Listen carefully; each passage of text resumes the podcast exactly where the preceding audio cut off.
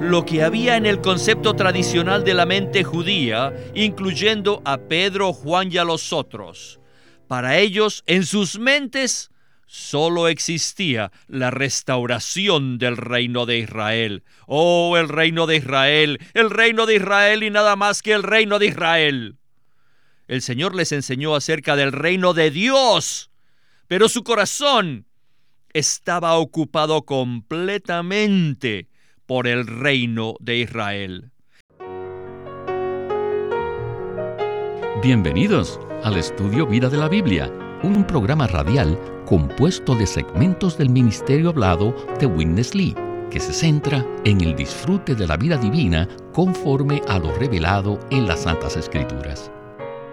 Los invitamos a que visiten nuestra página de internet radiolsm.com. Allí podrán escuchar gratuitamente todos los programas radiales del Estudio Vida. radiolsm.com. En los versículos 3 y 5 del capítulo 3 del Evangelio de Juan, se nos dice que para ver el reino de Dios y entrar en él, necesitamos nacer de nuevo. En otras palabras, necesitamos otra vida. La vida humana natural simplemente no puede entrar en el reino de Dios, ni tampoco puede comprenderlo. Necesitamos otra vida, la vida divina, para entrar en el reino de Dios. Pues bien, hoy veremos una revelación con mucha luz acerca del reino de Dios en la segunda parte del tema que hemos titulado introducción y preparación. Y en esta oportunidad nos acompaña Sterling Bayasi para colaborarnos con los comentarios. Saludos Sterling. Gracias por invitarme una vez más al programa. Al inicio del estudio Vida de Hechos mencionamos que la comprensión más común que la mayoría de los creyentes tienen acerca de este libro es que lo consideran en términos de los milagros y acontecimientos sobrenaturales que se narran en hechos. Sin embargo, esas cosas no son nuestro enfoque principal en este estudio vida. Vimos que el tema general del libro de Hechos es el siguiente, la propagación del Cristo resucitado en su ascensión por el Espíritu mediante los discípulos para producir las iglesias, el reino de Dios. Este es un resumen bastante denso, pero está lleno de significado. ¿Qué tal entonces si usted nos explica este tema general del libro de Hechos? Este tema general es muy fiel al contenido la esencia y el énfasis del libro de Hechos. Ciertamente todo el libro está gobernado por el hecho de que Cristo ha ascendido. Y desde el Cristo ascendido, el Espíritu fue derramado. Los discípulos proclamaron al Cristo resucitado como centro de su testimonio. El capítulo 4 nos dice que con gran poder los apóstoles proclamaron la resurrección de Cristo. Así que la proclamación del Cristo resucitado en realidad equivale a su propagación. Eso significa que aquellos que oyen el Evangelio, creen en el Evangelio, obedecen el Evangelio y creen en el Señor Jesús, nacen de Dios, y es de este modo que Cristo se propaga. Él es agrandado en sus muchos creyentes. Es por eso que en Hechos 5:14 se nos dice que muchos eran agregados al Señor día tras día, no simplemente a la iglesia, sino al Señor. Luego vemos que esta propagación del Cristo resucitado da como resultado el surgimiento y establecimiento de las iglesias locales. Y estas iglesias, como la expresión de Cristo, son en la realidad y en la práctica el reino de Dios hecho real y expresado en la actualidad. Así pues, el libro de Hechos se enfoca en la propagación del Cristo resucitado y ascendido por el Espíritu mediante los creyentes para producir las iglesias, el reino de Dios. Este es el verdadero libro de Hechos. Gracias, Sterling. Con este contexto, escuchemos ahora a Witness Lee en el primer segmento de este mensaje del estudio Vida de Hechos. Adelante. Para conocer el reino de Dios se requiere perspicacia espiritual. Sin esta perspicacia espiritual, nadie puede conocer el reino de Dios. Muchos piensan que entrar en el reino de Dios significa ir al cielo, pero este es un concepto del reino de Dios que proviene del hombre caído y natural. Los cuatro evangelios sí enseñaron el verdadero significado de lo que es el reino de Dios. Sin embargo, los gentiles, como si alguien estuviese enseñando a las vacas, no lo comprendieron porque carecían de perspicacia espiritual. Ellos necesitaban que la persona maravillosa de Jesucristo entrara en ellos para hacer su vida, para ser su persona, a fin de poseer la percepción espiritual que se requiere para comprender el significado del reino de Dios. El Evangelio de Juan, en el capítulo 20, nos muestra que cuando los creyentes, oh, estas vaquitas, recibieron a Dios dentro de su ser, y después en el libro de los Hechos capítulo 1, los categoriza como otro grupo. Antes de Juan capítulo 20, los creyentes gentiles eran como una manada de vacas sin la vida de Jesús. Pero en Hechos capítulo 1 ya poseían la vida y el espíritu de Jesús. El espíritu que da vida, que sencillamente es la vida y la persona misma de Jesús. Ahora, en Hechos 1, todos ellos tienen este espíritu que da vida y pueden entender lo que es el reino. Yo les hago una pregunta. ¿Qué es el reino de Dios? El reino de Dios es el contenido principal del libro de los Hechos, que es la comisión que los apóstoles recibieron el día de Pentecostés. El reino de Dios no es un reino material, no es visible, sino que es el reino de la vida divina. Ahora preguntémonos, ¿Podríamos acaso nosotros entender el reino humano si no fuésemos humanos? Muchos de nosotros tenemos perros, pero ¿cree usted que su perrito entiende el significado del reino humano? Por supuesto que no. Pero si usted pudiese entrar dentro del perro para hacer su vida y su persona, entonces él sí podría entender lo que es el reino humano. De igual manera, la vida divina en nosotros nos hace entender el reino y también nos hace parte del reino. El reino de Dios es simplemente el reino de la vida divina y la propagación de Cristo en los creyentes para formar una esfera donde Dios reina en vida. Cuando el Señor entrenó a sus discípulos, los hizo conscientes del verdadero significado del reino de Dios indicándoles que ellos eran parte del reino.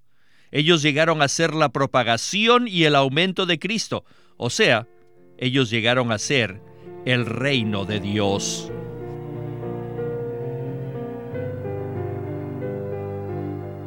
Al inicio de este programa mencionamos que para ver el reino de Dios realmente necesitamos recibir o tener otra vida, la vida divina. Sterling, por favor, explíquenos esto un poco, usando la analogía entre la vida del perro y la vida humana. Hay dos maneras básicas para entender qué es un reino, y ambas son correctas. Una manera consiste en decir que un reino es una esfera ocupada por un pueblo y regido por un monarca. Pero también hablamos de reinos en el sentido biológico, como el reino vegetal o el reino animal.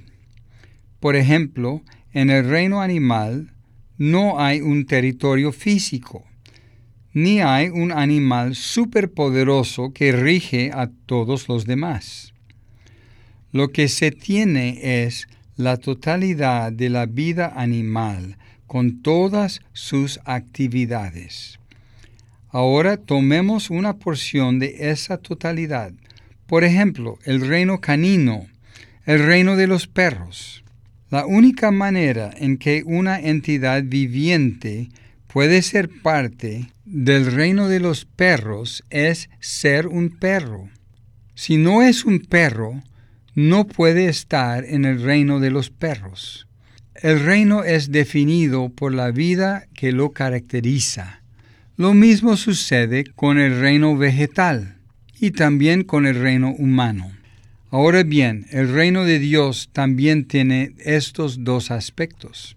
Por un lado, es una esfera, en realidad todo el universo, llena de toda clase de súbditos, regidos por Dios en Cristo. Por otro lado, el reino que se resalta en el Evangelio de Juan y que se enfatiza en la predicación realizada por los apóstoles en el libro de los Hechos, es el reino como una esfera de vida. Por tanto, así como las plantas son el reino vegetal y los animales son el reino animal, Asimismo, los humanos son el reino humano con la vida humana. Al principio, el reino de Dios, constituido de la vida de Dios, estaba habitado solamente por Dios, porque solamente Dios tenía la vida divina.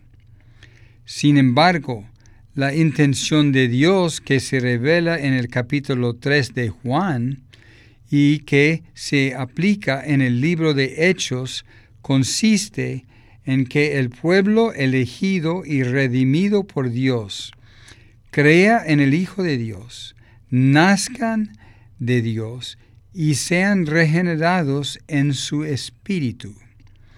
De este modo ellos ven el reino de Dios y entran al reino de Dios puesto que ahora tienen la vida del reino de Dios, que es Dios mismo como la vida eterna. Gracias, Sterling. Al considerar esta analogía, vemos algo maravilloso. El Señor Jesús fue muy paciente con sus discípulos galileos hasta que finalmente fueron introducidos en el reino. Y estamos agradecidos de que el Señor todavía está esperando por nosotros. Bien, necesitamos avanzar ahora a la siguiente sección del mensaje. Escuchemos a Winnesley. El Señor Jesús les enseñó a sus discípulos, como se relata en el libro de los Hechos capítulo 1, y el versículo 3 y 4 que dicen, apareciéndoseles durante cuarenta días y hablándoles de lo tocante al reino de Dios y estando reunido con ellos, les mandó que no se fueran de Jerusalén, sino que esperasen la promesa del Padre, la cual les dijo, oísteis de mí. Esta promesa no es la misma que el Señor hizo en Juan 14, pese a que muchos lectores y maestros bíblicos las confunden. Usted tiene que hacer una diferencia entre la promesa dada por el Señor en Juan 14 y la promesa dada por Dios el Padre en Joel capítulo 2 en el Antiguo Testamento. En Lucas 24, el Señor se refiere a la promesa hecha por el Padre en Joel capítulo 2, la cual no tiene nada que ver con la promesa que el Señor hizo en Juan 14. El Señor dijo, oísteis de la promesa, y ahora tienen que esperar por ella en Jerusalén. Y en unos cinco de Hechos, Él les dijo, porque Juan bautizó con agua, mas vosotros seréis bautizados en el Espíritu Santo dentro de no muchos días. La palabra es muy clara. Ahora miren lo que dice el versículo 6. Entonces los que se habían reunido le preguntaron, diciendo, Señor, ¿restaurarás el reino a Israel en este tiempo? Los discípulos acá se olvidaron de la vida divina que estaba dentro de ellos. Oh, la restauración del reino de Israel. ¿Qué clase de concepto es este?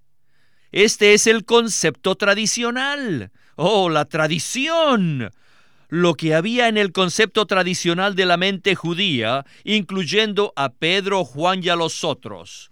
Para ellos, en sus mentes, solo existía la restauración del reino de Israel. Oh, el reino de Israel, el reino de Israel y nada más que el reino de Israel.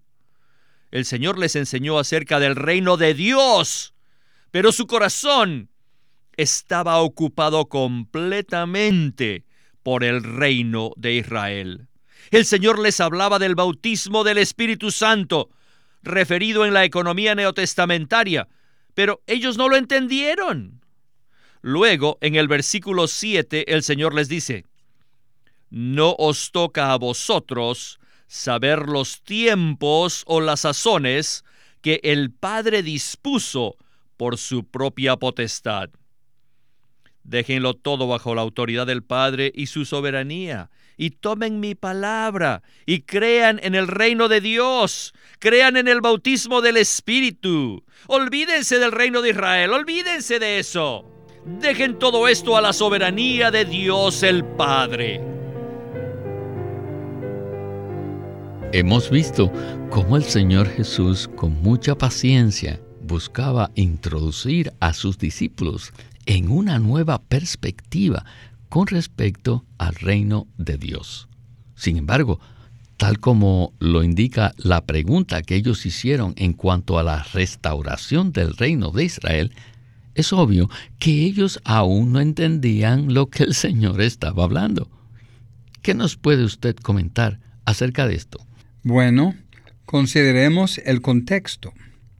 Al inicio del capítulo 1 de Hechos se nos dice que el Cristo resucitado se reunió con los apóstoles por un periodo de 40 días y les habló acerca del reino de Dios. Ese fue su tema por casi seis semanas. Cuando Él se les aparecía, se manifestaba a sí mismo y les hablaba de lo tocante al reino de Dios. Ahora, cuando los discípulos tuvieron la oportunidad de hacerle una pregunta, le dijeron, Señor, ¿restaurarás el reino de Israel en este tiempo? Esto muestra que el asunto del reino de Dios aún no había penetrado en ellos. Ellos eran judíos que lógicamente querían ser libres del imperio romano anhelaban que el Mesías viniera para restaurar el reino a Israel en términos físicos y geográficos. Eso era lo que ellos querían. Si bien el Señor Jesús les habló una y otra vez por cuarenta días acerca del reino de Dios en el aspecto de la vida, en la manera de predicar el Evangelio del reino, en la manera de establecer iglesias, como el aspecto práctico del reino. Cuando pudieron hacerle una pregunta, no le preguntaron del reino en el aspecto de la vida. Ellos le hicieron la misma vieja pregunta. ¿Será ahora? ¿Restaurarás el reino de Israel en este tiempo? ¿Lo harás ahora? Entonces el Señor, en su longanimidad y comprensión, les dijo, no os toca a vosotros saber los tiempos ni las estaciones que el Padre dispuso, pero vosotros seréis mis testigos hasta lo último de la tierra. Con el tiempo, poco a poco, ellos hicieron la transición. Sin embargo, en Hechos 1 todavía tenían mucho camino por recorrer en cuanto a este asunto del reino de Dios. Eso es verdad, Sterling. Bien, regresemos de nuevo a Witness Lee para escuchar la conclusión de este mensaje. Adelante. Entonces, pasemos al versículo 8. pero recibiréis poder when the Holy Spirit has come upon you. Cuando haya venido sobre vosotros el Espíritu Santo. Olvídense del reino de Israel, pero esperen este Espíritu que vendrá sobre vosotros. Entonces me seréis mis testigos en Jerusalén, en toda Judea, en Samaria y hasta lo último de la tierra.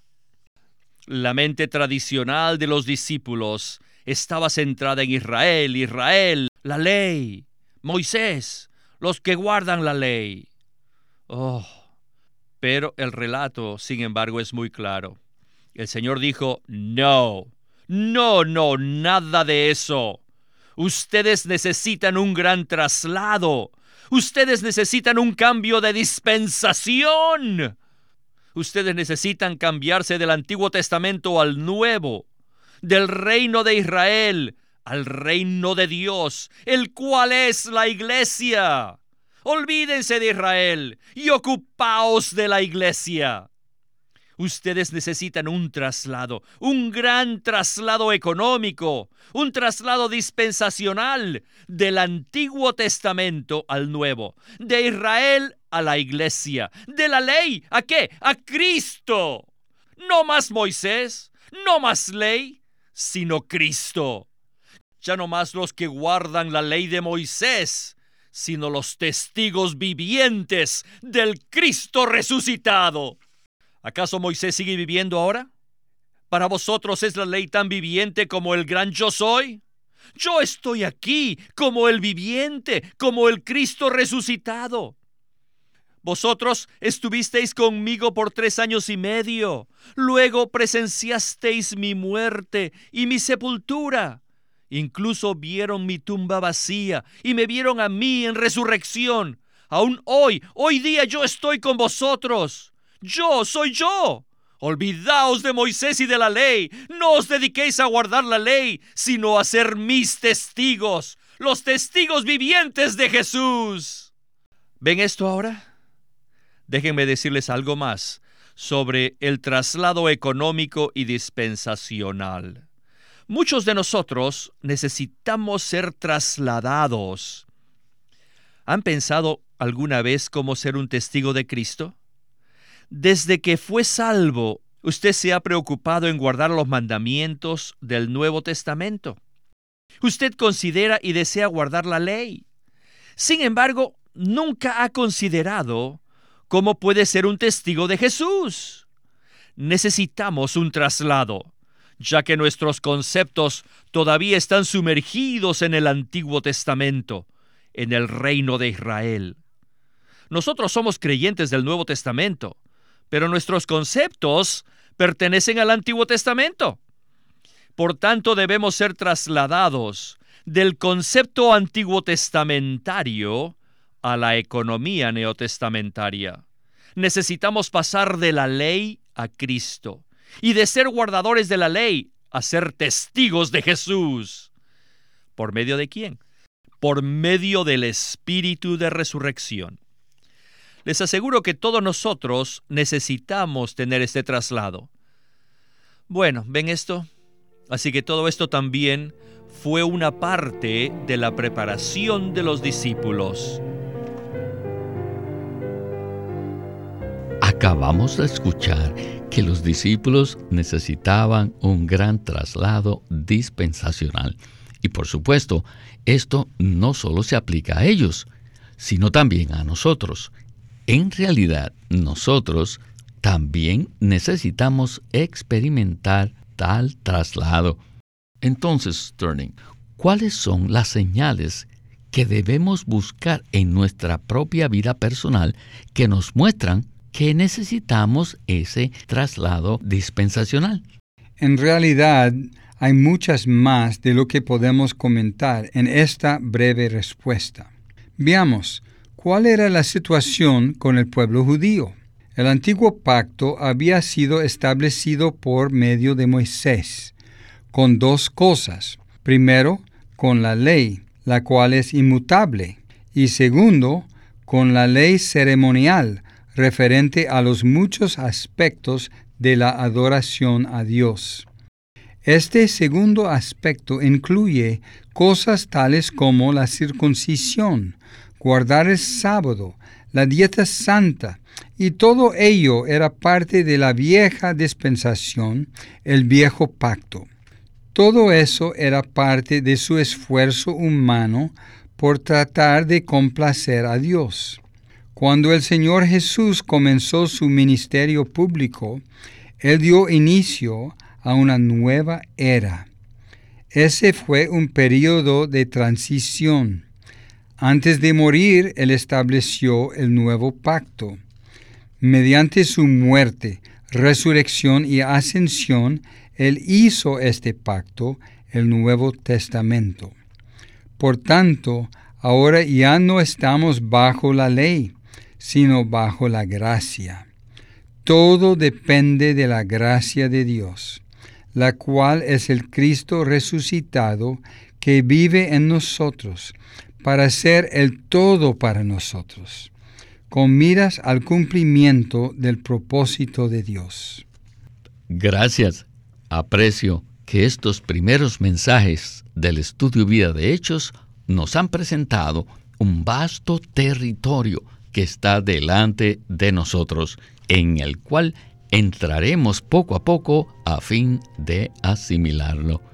Y a usted, Sterling, le agradecemos sus comentarios en el estudio Vida de la Biblia con Winnesley. Gracias, ha sido un privilegio participar en este mensaje. Este es Víctor Molina haciendo la voz de Chris Wilde, Sterling Bayasi, la de Ron Kangas y Walter Ortiz, la de Winnesley.